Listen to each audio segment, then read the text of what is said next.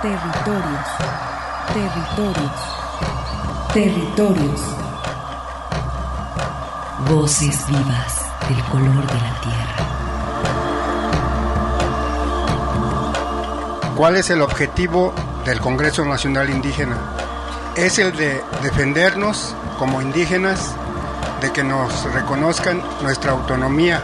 El Congreso Nacional Indígena tiene unos principios, son servir y no servirse, representar y no suplantar, construir y no destruir, obedecer y no mandar, proponer y no imponer, convencer y no vencer, y bajar y no subir. Estos son los principios que, en el que ha trabajado el Congreso Nacional Indígena. Una de sus consignas dice, nunca más un México sin nosotros. Territorios. Esta es una producción de la Coordinación de Extensión y Acción Social. Territorios.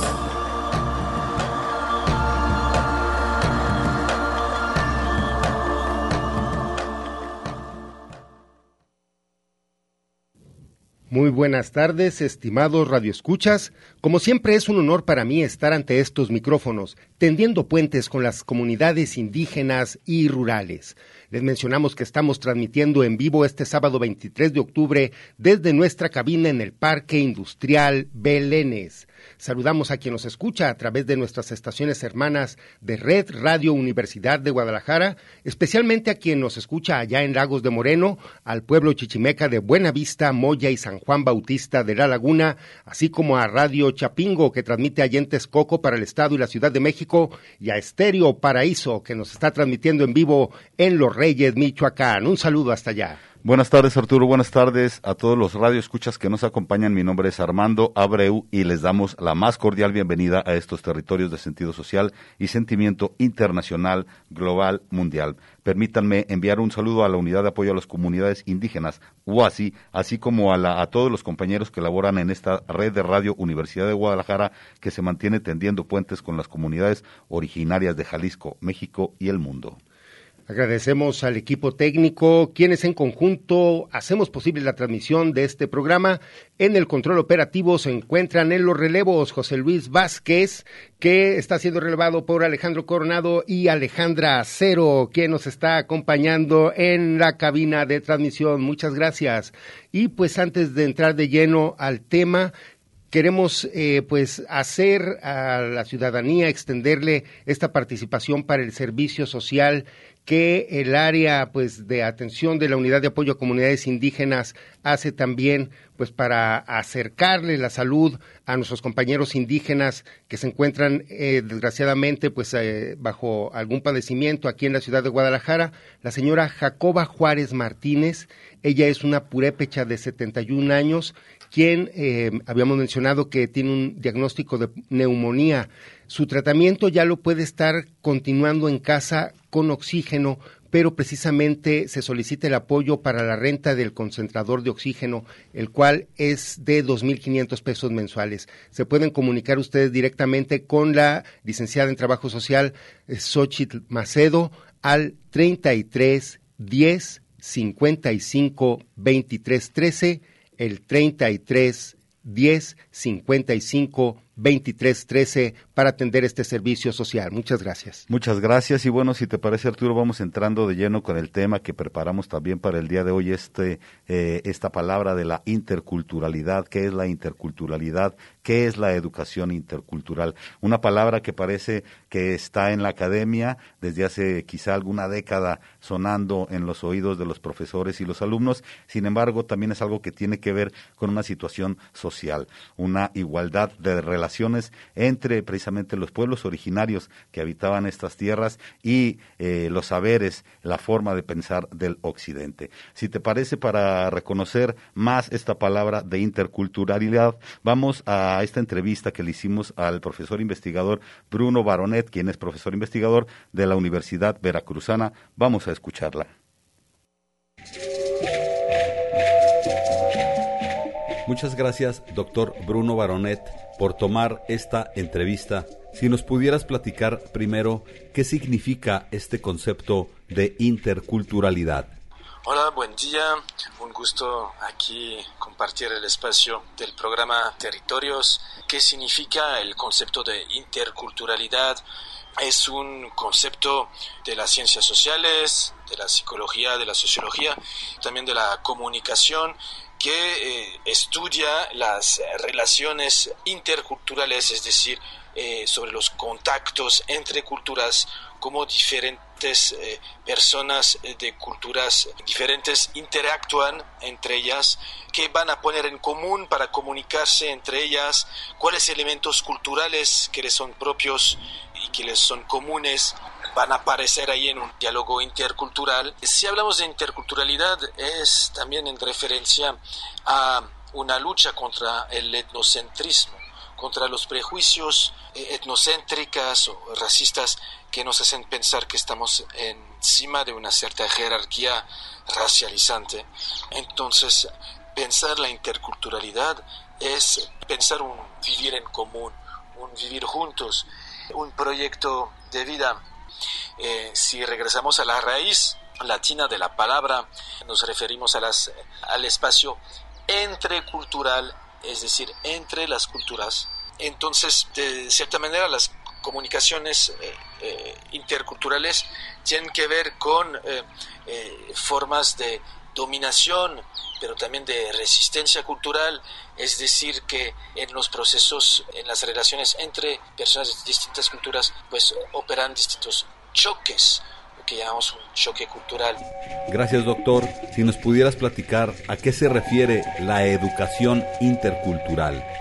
A veces confundimos lo que llamamos educación intercultural con educación indígena eh, por los proyectos neoindigenistas que han eh, impulsado los estados los gobiernos de países como los de América Latina, buscando pues acercarse a las poblaciones indígenas para asimilarlas al proyecto nacional ante un proceso de aculturación que dicen los proyectos de sociedades interculturales.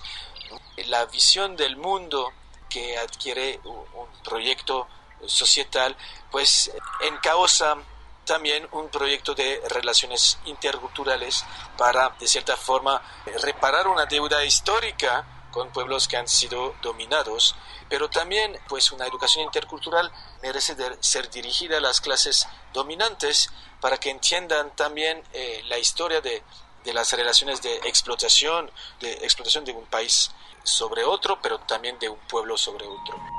Por último, doctor Bruno, ¿cómo se construye un espacio intercultural?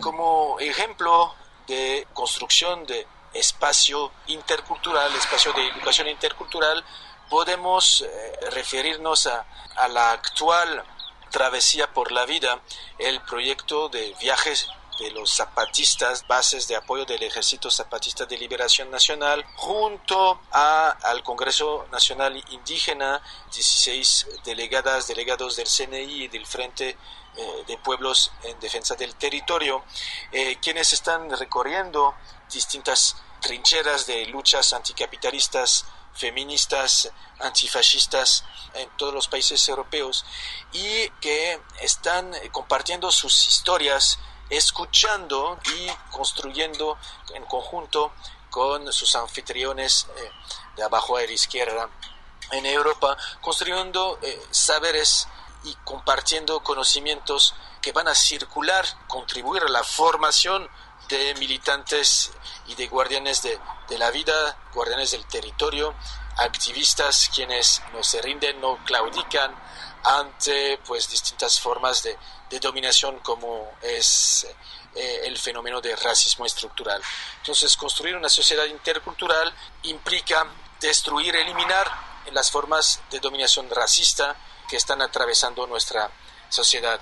Pues les invito a, a consultar fuentes de medios libres e independientes acerca de, de la gira zapatista en Europa, unos encuentros que son verdaderamente interculturales cuando pues campesinos, campesinas mayas, rebeldes encuentran personas que también están luchando y que tienen algo en común con ellos, la lucha por la defensa de la vida y eh, se pueden referir los y las radio escuchas a medios libres como Radio Zapatista, eh, Radio Pozol Camino al Andar, entre otros medios como Grietas, en Internet, eh, sin duda hay mucha información al respecto y en próximos programas eh, de territorios sin duda se abordará eh, esta cuestión de la travesía por la vida. Muchas gracias por su invitación. Hasta luego.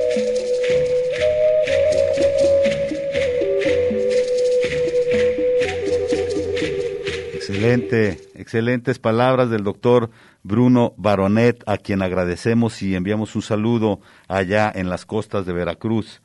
Y bueno, con estas palabras también nos hace ver que esta palabra interculturalidad, educación intercultural, sale también de las aulas para reflejarse en la vida, en la vida propia. Y qué mejor ejemplo que esta travesía por la vida que están haciendo los zapatistas allá en Europa, también compartiendo estos saberes, valorando a sus culturas. Y, en fin, Creo que es una importante eh, reflexión en el sentido de que lo que también se está pidiendo con esta cuestión de la interculturalidad, como lo están haciendo los zapatistas, este reconocimiento de respeto, este reconocimiento de la identidad del otro, también de reconocer las diferencias y bajo ese criterio de conocernos y respetarnos, como mencionaba, sin ningún eh, nivel jerárquico, sin ninguna autoridad por encima de nadie, eh, que la igualdad y la justicia eh, prevalezca es como lo que se está solicitando y es como lo que están pidiendo los zapatistas también allá en Europa en esta gira que están realizando donde también la compañera María de Jesús Patricio se encuentra en este contingente, pues llevando ese pues sí, esta experiencia que están haciendo las comunidades zapatistas de eh, realizar también una propuesta alternativa eh, ante pues la imposición de los modelos capitalistas.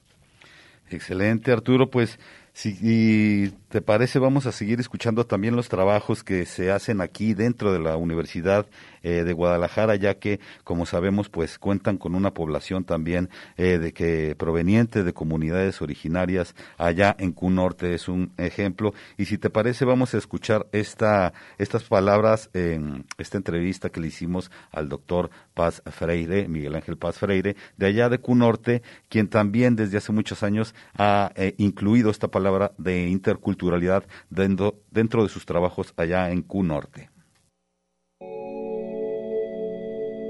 nos encontramos con el doctor Miguel Ángel Paz Freire, quien es profesor, investigador y director de la División de Cultura y Sociedad del Centro Universitario del Norte de la Universidad de Guadalajara, para que nos platique un poco sobre su trayectoria dentro del tema de la educación intercultural. Claro que sí. Dentro de lo que implica la educación intercultural relacionada con lo que son pueblos originarios, pueblos indígenas, vamos, tengo ya varios años, muchos años, en ese proceso de contacto y de conocimiento con lo que implica la educación en el medio indígena. Desde el Centro Universitario del Norte, concretamente, he llevado a cabo diferentes proyectos en diferentes momentos desde el 2014, relacionados precisamente con las implicaciones que tiene la educación al interior de una comunidad indígena, es decir, como una comunidad, concretamente el pueblo Virrárica, pues en San Andrés Coamiata, en San Miguel Guaixtita y las rancherías que hay alrededor de las cabeceras comunales, cómo significan, cómo reciben eh, la educación, vamos, en este caso oficial, cómo la incorporan a sus procesos culturales de la vida cotidiana. Entonces, este primer proyecto que desarrollamos, un equipo de, de, trabajo, justamente el objetivo fue ese, el hecho de registrar, el hecho de entender las particularidades de la educación denominada intercultural desde la perspectiva de profesores, de los profesores de educación básica, desde la perspectiva de los estudiantes y de alguna manera desde la perspectiva de los padres de familia y de las autoridades tradicionales en estas comunidades. Este primer proyecto de largo alcance nos llevó a recorrer una gran cantidad de escuelas, a conocer una gran cantidad de profesores, de estudiantes y desde allí entrar en contacto con problemáticas, con estrategias en función de las cuales los profesores implementan estos procesos de educación dentro de las aulas. Ese fue un primer proyecto que nos permitió conocer de primera mano, pues desde una perspectiva etnográfica, en diferentes temporadas de campo, entrando con los profesores y los alumnos en los horarios escolares y conocer con ellos durante la jornada educativa estas problemáticas que surgen dentro del aula y estas estrategias que se implementan al interior del, del aula. Excelente, doctor Miguel Ángel Paz Freire. Si nos quisiera comentar cuáles son las acciones, proyectos y actividades que han desempeñado en CUNORTE para darle más visibilidad a este tema.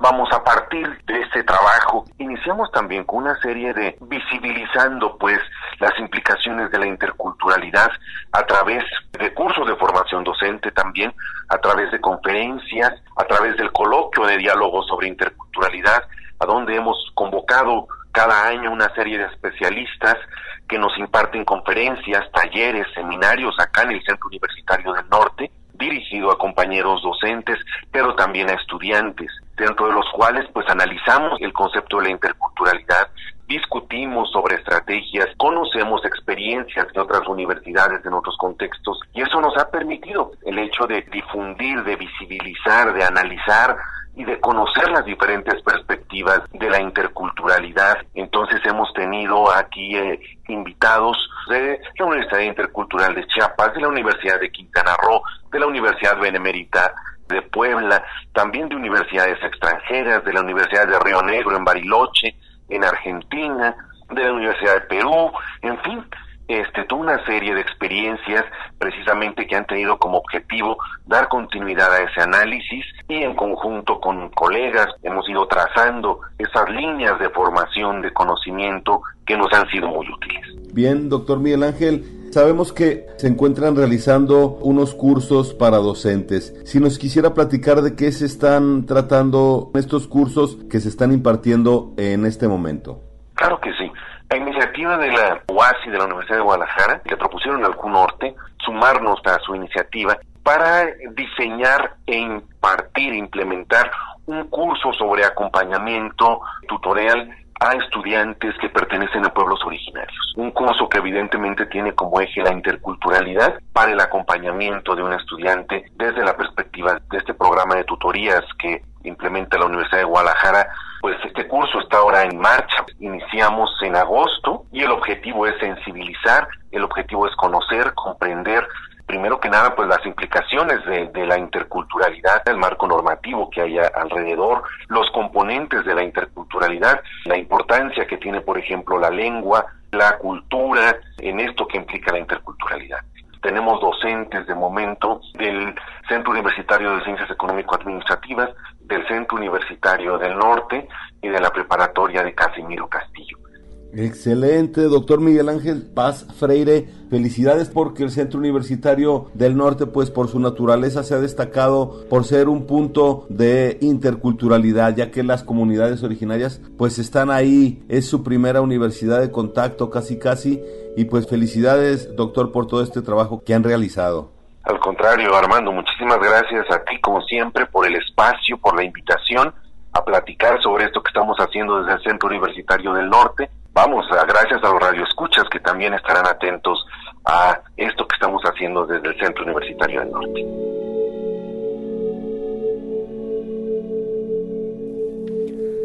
Y regresamos aquí a cabina después de haber escuchado esta entrevista al doctor Miguel Ángel Paz Freire, a quien también enviamos un saludo hasta allá, hasta Cutonalá, donde amablemente también nos han recibido en eh, diferentes encuentros que hacen por allá. Vamos a visitarlos también en referencia a este tema de la interculturalidad y es donde más se manifiesta, Arturo, pues hay mucha comunidad indígena también por allá, de pueblos originarios que asisten a este centro educativo. Y principalmente hay que resaltar el esfuerzo que está haciéndose también para que el programa del bachillerato tecnológico intercultural que la universidad tiene en las regiones birráricas, pues siga creciendo. Esto que depende del sistema de educación media superior, donde, pues bueno, al menos en dos localidades se están ofreciendo diferentes carreras que apoyan el trabajo de las propias comunidades, como puede ser eh, las carreras agropecuarias y forestales, diseño de prendas de vestir y artesanías, eh, donde pues ellos pueden eh, pues revalorizar su, su su trabajo y su cultura y pues precisamente apoyarse en todas estas herramientas que proporciona la educación y principalmente pues a partir del de, bachillerato. Entonces pues creo que son esfuerzos loables que también, eh, como mencionaba también eh, en la entrevista también anterior Bruno Baronet, son esfuerzos que se están replicando eh, afortunadamente en múltiples universidades como allá en Chiapas, en Veracruz, en Oaxaca, donde las propias comunidades pues están también eh, impartiendo su cultura como eh, parte de la educación que se recibe en distintos centros educativos. Y aquí en la Universidad de Guadalajara no es la excepción y desde la UASI también se, se está trabajando para compartir eh, precisamente este concepto en diferentes centros educativos. Y si te parece vamos a escuchar al doctor investigador profesor Víctor Hugo Guadalajara, quien pertenece al CUSEA y quien también desde hace muchos años ha ofrecido su trabajo a este concepto de la interculturalidad.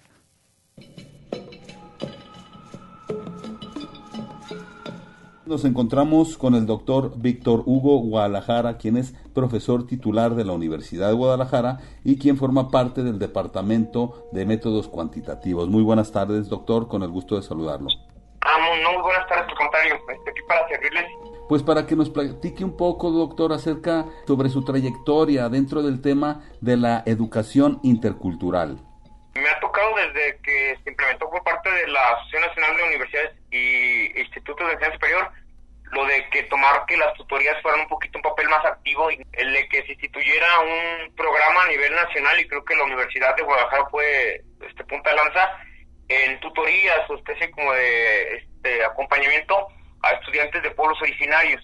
En la parte ya no solo académica, económica, con becas o algún apoyo que espere, igual de salud o algunas cosas que van surgiendo. En, se incorporó el programa de tutorías y tenemos del 2009 a la fecha, básicamente dándole seguimiento, acompañamiento a los estudiantes indígenas que ingresan a nuestro centro universitario, que básicamente es una labor de, desde que ellos registran su cédula para aspirantes y cuando son admitidos en la universidad, control escolar de cada centro universitario los tiene ubicados para cuestiones a futuro que se pueda dar. Si nos quisieras comentar un poco acerca de los proyectos o trabajos que tú recuerdes que se han realizado, en los que has participado, para incluir este concepto de la interculturalidad dentro de la universidad. Ah, correcto. Aquí nos ha tocado formar parte de algunas cátedras de la misma UASI y nos ha dado varios cursos a profesores. No solo es sensibilizar al estudiante para aceptarse como tal, sino sensibilizar a los propios profesores para que, que nosotros comprendamos, entendamos el que recibe un alumno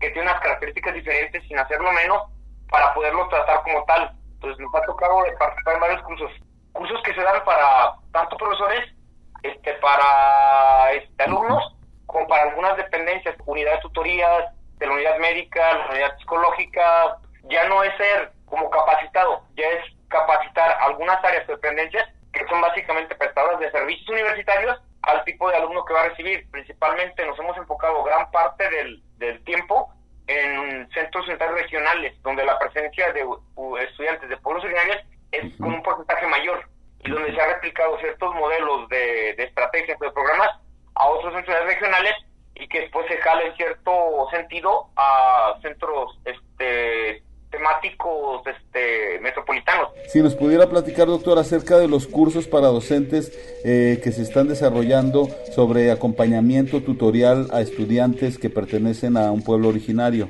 La UASI, que es básicamente quien trata un poquito todo lo de apoyo a comunidades indígenas, echó a andar un curso de capacitación para profesores, le nombraron Educación Intercultural para acompañamiento a estudiantes de pueblos originarios.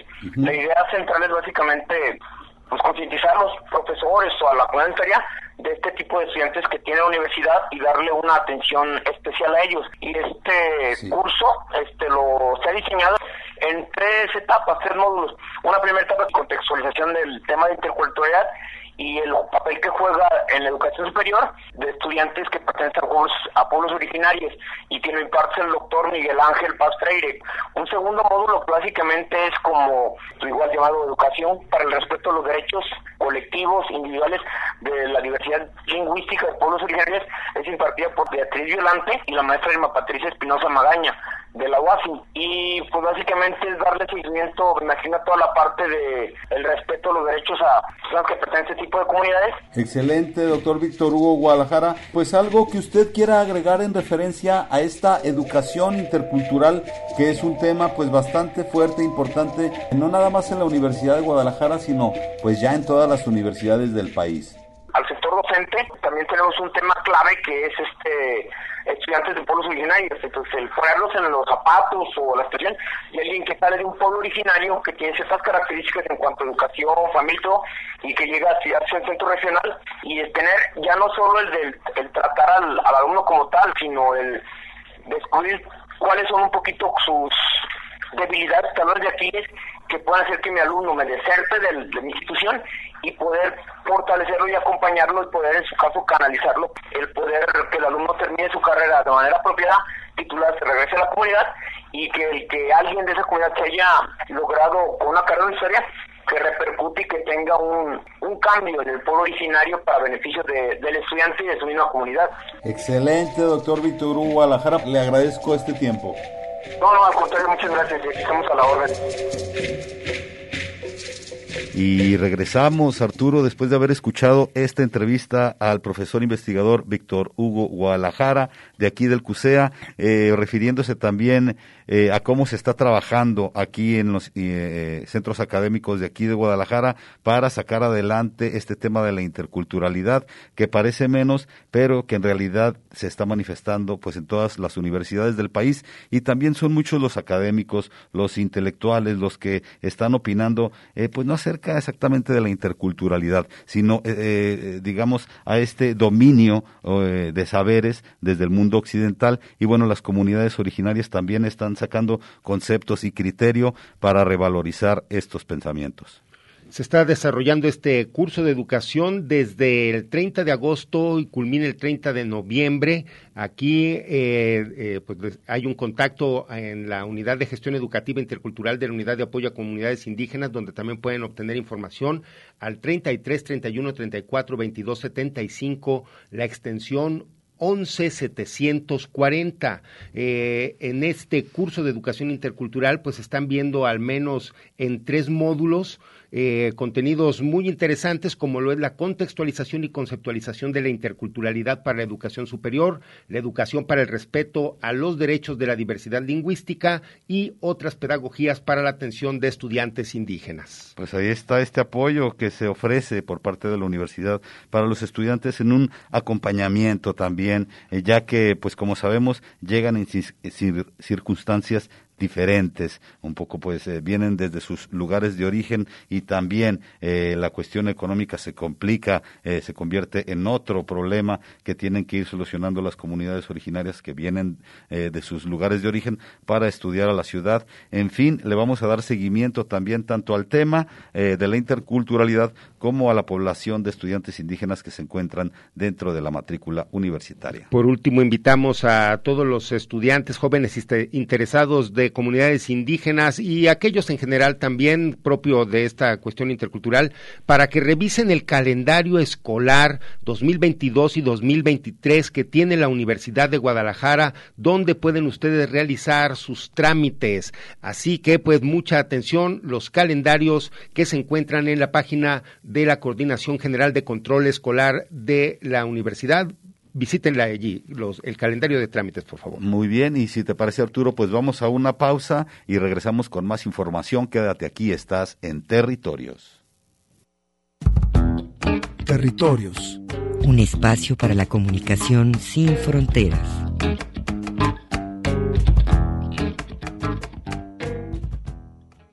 Lumk inaltik, kuchel, tukeltayel, tebatzil viniketik,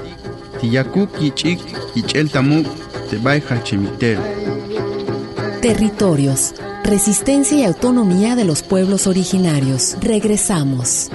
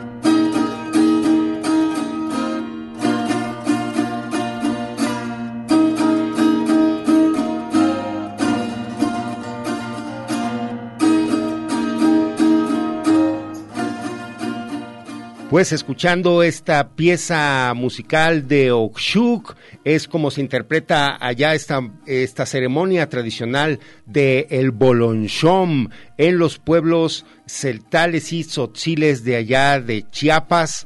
Esto como pretexto más adelante para invitarlos al marco de festejos de la red de comunicadores Boca de Polen. Desde allá nos mandaron esta pieza los compañeros de la red. Pues una felicitación a esta bellísima música y claro que un poco de información también del sur cabe siempre en donde sea. Y bueno, si te parece Arturo, vamos a esta eh, también entrevista, esta firma de acuerdos entre la UASE y Prepa 8 que se desarrolló a principios del mes de octubre. Vamos a escuchar estas entrevistas que preparamos para ustedes acerca de esta firma de acuerdos entre UASI y Prepa 8.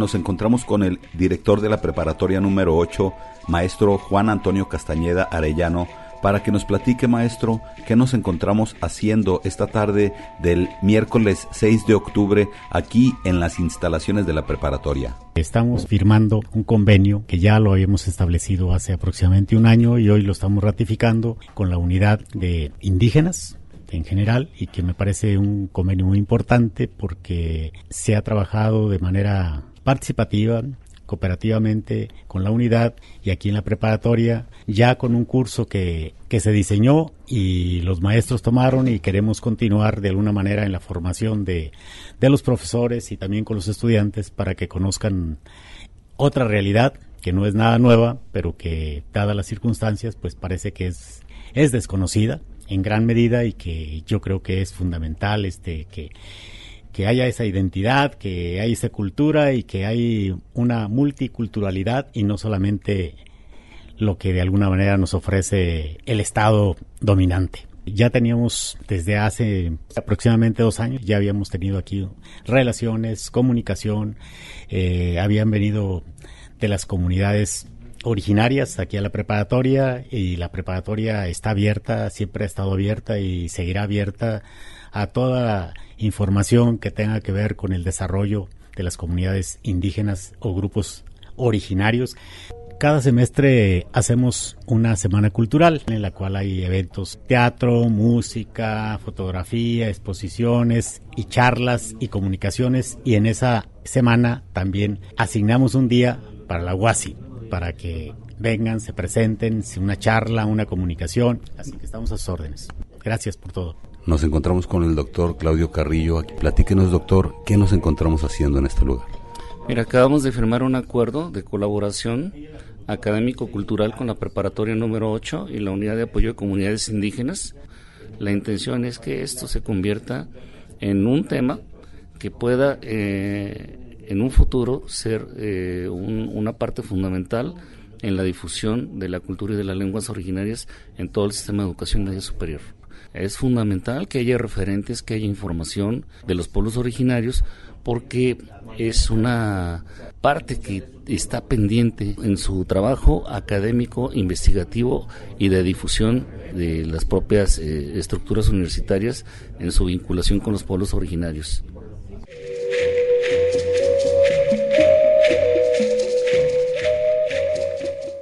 Y ahí está esta información de la firma de acuerdos entre la preparatoria número 8 y la UASI, pues para seguir trabajando juntos. Y bueno, la semana eh, del primero de noviembre de este lunes en ocho días, también aprovechamos para hacer la invitación a la semana cultural que se va a desarrollar acá en la preparatoria número 8. La siguiente semana traeremos eh, toda la información acerca de las actividades culturales, artístico, académicas que se van a desarrollar y pues les adelantamos que habrá una exposición de la compañera Marisa, quien pertenece a la cultura Mazagua, y esa será también parte de la colaboración que la UASI eh, haga por allá en la Semana Cultural. Pues ya les tendremos para ustedes la siguiente semana también esta invitación en extenso. Eh, pues por lo pronto vamos a dejarlos a ustedes, bueno, esta información, los invitamos también a que se comuniquen, como les menciono, a la unidad de apoyo a comunidades indígenas para también eh, cualquier tema eh, al respecto de estas cuestiones de la interculturalidad, al 31 34 22 75 pueden ustedes eh, pues comunicarse para tener eh, cualquier tipo de información al respecto. Bien, pues entonces, si te parece Arturo, felicitamos a la preparatoria número 8 y a la UASI. La siguiente semana tendremos información eh, acerca de esta Semana Cultural.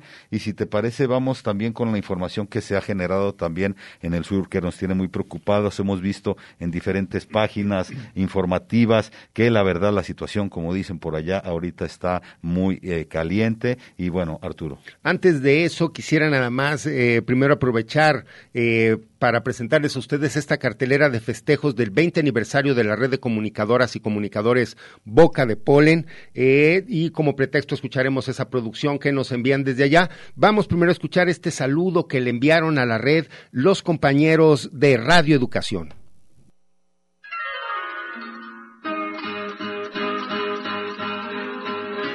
El equipo de la Radio Mogulum 94.5 FM la voz del pueblo para el pueblo. Los felicitamos a la Organización de Comunicadores Boca de Polen por sus 20 años de fundación.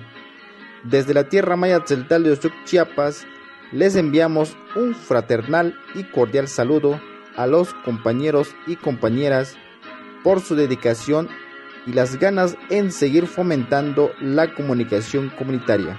Muchas felicidades.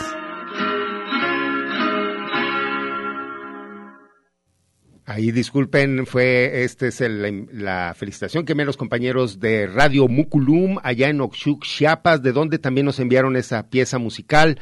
Eh, como les menciono, esta cartelera de festejos de la red empieza el próximo lunes 25 de octubre con la presentación de la guía de producción radiofónica y estreno del nuevo portal web de Boca de Polen. Los invitamos a partir de las 11 de la mañana. Pueden ustedes estarlo siguiendo también a través del Facebook de Boca de Polen en las redes sociales y tendremos múltiples actividades. El martes también se publica a través de Canto de Sensontles un programa especial y el próximo jueves 28 hay un foro virtual que están todos invitados a las 11 de la mañana también. Les menciono, todo lo pueden estar ustedes siguiendo a través de las redes sociales de Facebook, Boca de Polen, que les menciono, estamos pues estrenando páginas y este pues diseño. Eh, mando un saludo a todos los compañeros allá en Chiapas, en la Ciudad de México, en Veracruz, en Puebla, donde se encuentra pues toda la eh, toda la gente colaborando con Boca de Polen. Muchas gracias también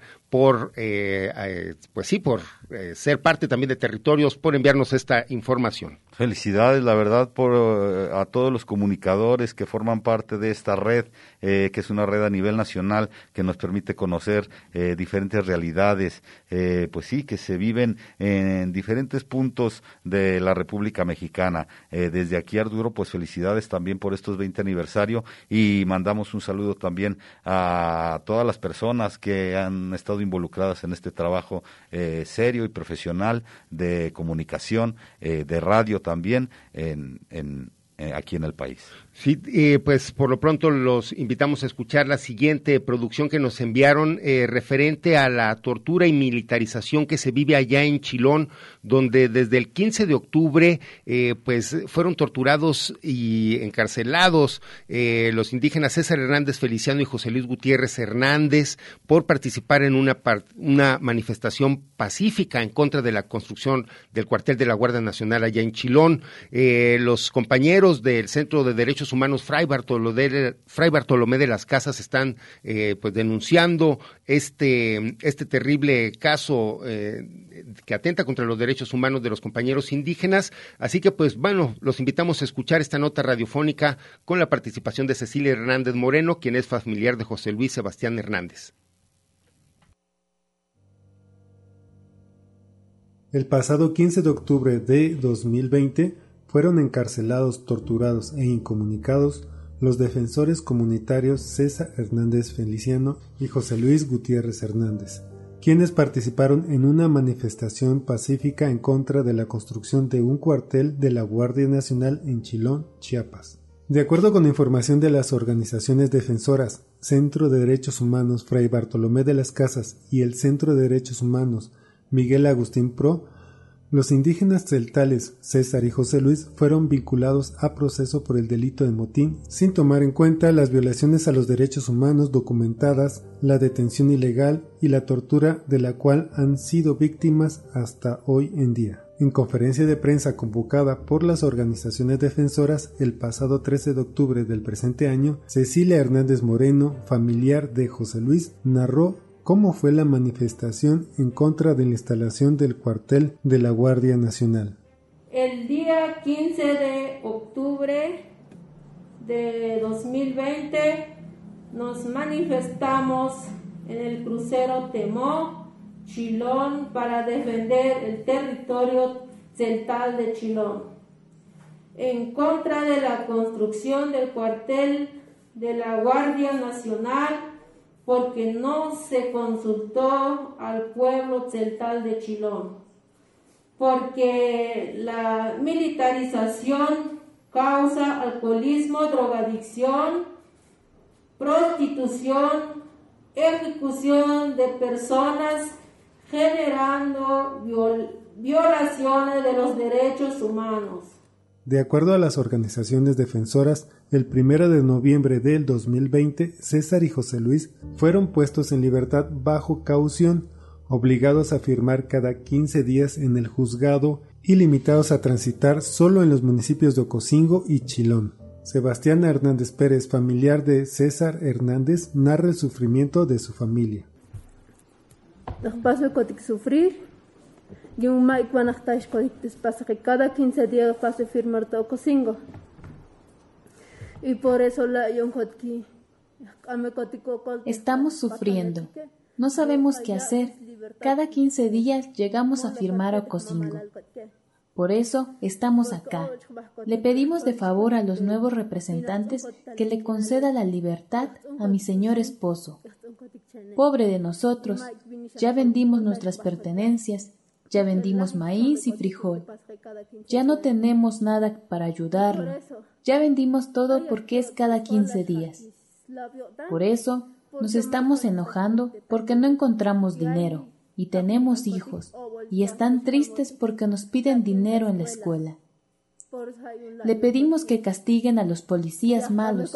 Ya no podemos.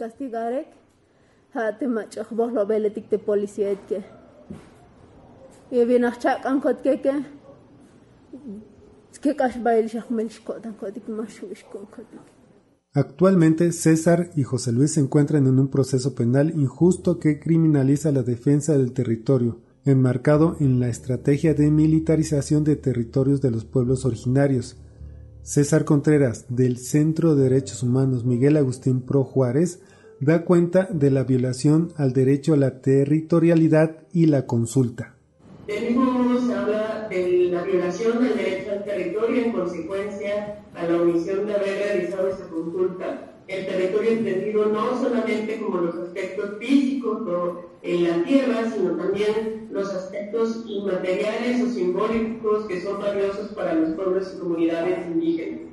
Finalmente, también se habla sobre el derecho a la no militarización de los territorios indígenas eh, que como eh, he mencionado tendría que haber sido producto de un acuerdo libre con, la propia, con las propias comunidades o a petición de las mismas, pero no eh, una imposición por parte de las autoridades. A un año de la encarcelación y tortura de César y José Luis, sus familiares exigen a los tres niveles de gobierno justicia y paz para el pueblo celtal. Exigimos a las autoridades federales, estatales, municipales la libertad de absoluta de César y José Luis. Exigimos la reparación de los daños y castigos a los responsables de la represión del 15 de octubre de 2020. Exigimos respeto a las defensoras y defensores de la madre naturaleza. Les exigimos el desalojo de la Guardia Nacional de Territorio Central. Les exigimos a los tres niveles de gobierno que nos dejen paz como pueblo celtal para vivir feliz. Esta producción fue realizada por la Red de Comunicadoras y Comunicadores Boca de Polen. Y en este momento hacemos un enlace precisamente hasta San Cristóbal de las Casas, Chiapas, donde nuestro compañero Vladimir Contreras eh, se encuentra, quien es también integrante de esta red y de Boca de Polen, y quien, bueno, está también de plácemes por estos festejos. Estimado Vladimir, saludos hasta San Cristóbal de las Casas, Chiapas. ¿Qué tal, mi estimado Arturo, compañeros, compañeras ahí de Radio Universidad de Guadalajara. Me da muchísimo gusto poder estar aquí vía telefónica. Qué bueno que me marcas porque estamos en el marco del festejo de los 20 años de la organización Red de Comunicadoras y Comunicadores Boca de Polen y estamos muy contentos, muy contentas porque estamos haciendo una serie de actividades que que si me permites Arturo vamos a invitar a todos que nos que nos sigan el día lunes 25 de octubre a las 11 de la mañana. Vamos a presentar historias sonorizadas, una guía que da cuenta de nuestros aprendizajes en la producción radiofónica y es que sucede que pues en estos años de experiencia pues hemos tenido un poquito de de, sistematización, entonces queremos invitar a todas y todos que, a esta presentación de la guía. Esta transmisión va a ser desde luego en vivo por Facebook Live de, Boca de Polen el día 25 a las 11 de la mañana y también entren a nuestras redes sociales porque ahí hay un link para que puedan entrar a la presentación y que esta presentación sea interactiva para que las personas que deseen entrar pues este, puedan participar, mi estimado Arturo, puedan hacer preguntas, puedan dar su opinión acerca también de, de estas actividades, mi estimado Arturo. También el día 26, martes, vamos a presentar el programa radiofónico Boca de Polen 20 años haciendo comunicación comunitaria a través de la radio revista Canto de Sensontles Canto de Sensontles, pues ahí mi estimado Arturo es el productor también de esta radio revista con Iván, junto con mis compañeras y compañeros de Boca de Polen y otras organizaciones también colaboradoras. Este programa se estrena el día martes 26 a las 11 de la mañana por la página Canto de Sensontles y también se va a presentar este Canto de Sensontles eh, en el marco de los 20 años de Boca de Polen diferentes emisoras, ¿no? En Radio Educación, y en, otras radios comunitarias a nivel nacional. Y les invitamos a que entren a cantodesensontles.org para que vean la programación y lo escuchen en la, en la programación de las diferentes emisoras o descarguen el programita. Y también tenemos otro evento porque esta es una serie de actividades. El jueves 28 a las 11 de la mañana vamos a hacer una mesa redonda que vamos a titular Buenas prácticas de formación e intercambio de saberes en la comunicación comunitaria y aquí van a estar participando este Carlos Vaca de Tequio Comunitario y del CITSAC.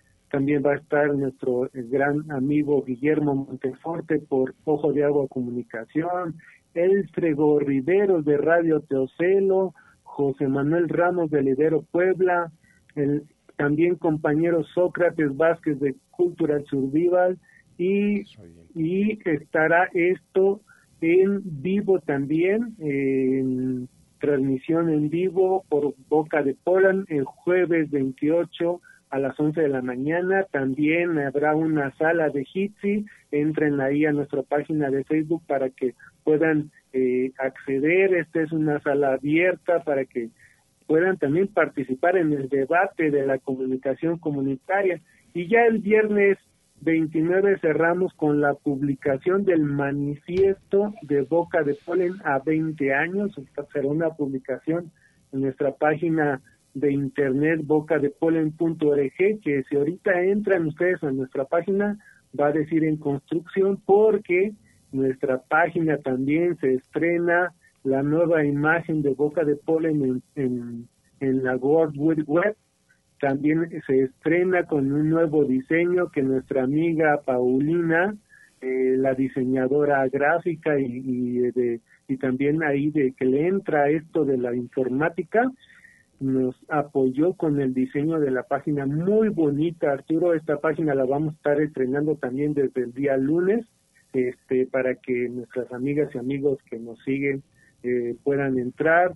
Arturo, estamos celebrando los 20 años de Boca de Polen, que se fundó en el 2001 con la participación de nuestro querido amigo Eugenio Bermejillo, que en paz descanse, desde acá le mandamos un abrazo donde nos esté eh, a su corazón, a su alma, que, que debe ahorita estar contenta su alma de Eugenio Bermejillo porque estamos, seguimos luchando pues por la comunicación comunitaria y seguimos resistiendo en este camino de, de acercar este, los medios, de, de apropiarnos los, los medios y participar tanto en la esfera pública como comunitaria. Así es, mi estimado Arturo.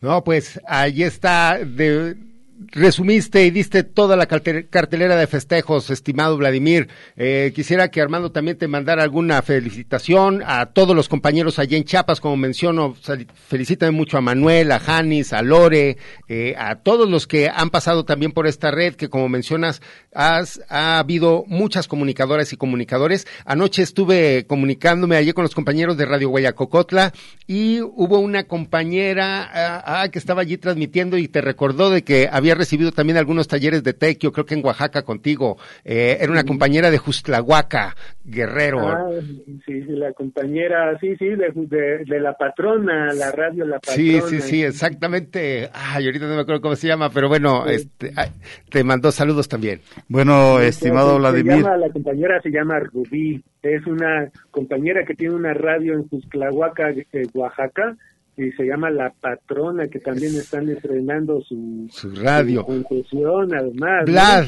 pues ahora sí tenemos que despedirnos porque el tiempo nos ha llegado, pero agradecemos mucho y pues estrenamos la red Boca de Polen a partir de lunes. Gracias, Vladimir Contreras. Hasta luego, mi estimado Arturo. felicidades, Vladimir. Gracias por esta por este enlace telefónico. Pues con eso no queda más que agradecer su amable atención. Sigan aquí en Radio Universidad de Guadalajara. Gracias. Territorios. Territorios. Territorios. Voces vivas del color de la tierra. El Congreso Nacional Indígena tiene unos principios. Son servir y no servirse, representar y no suplantar, construir y no destruir, obedecer y no mandar, proponer y no imponer, convencer y no vencer y bajar y no subir. Una de sus consignas dice, nunca más un México sin nosotros. Los esperamos nuevamente el próximo sábado a las 12 del día. Agradecemos el favor de su atención y sigan escuchando Red Radio Universidad de Guadalajara. Territorios